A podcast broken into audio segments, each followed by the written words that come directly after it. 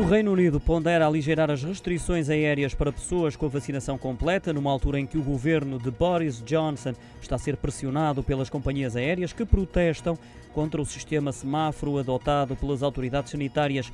Em cima da mesa está a possibilidade dos britânicos vacinados poderem regressar de países da lista amarela de perigo, onde se encontra Portugal, sem necessidade de cumprir um período de isolamento à chegada.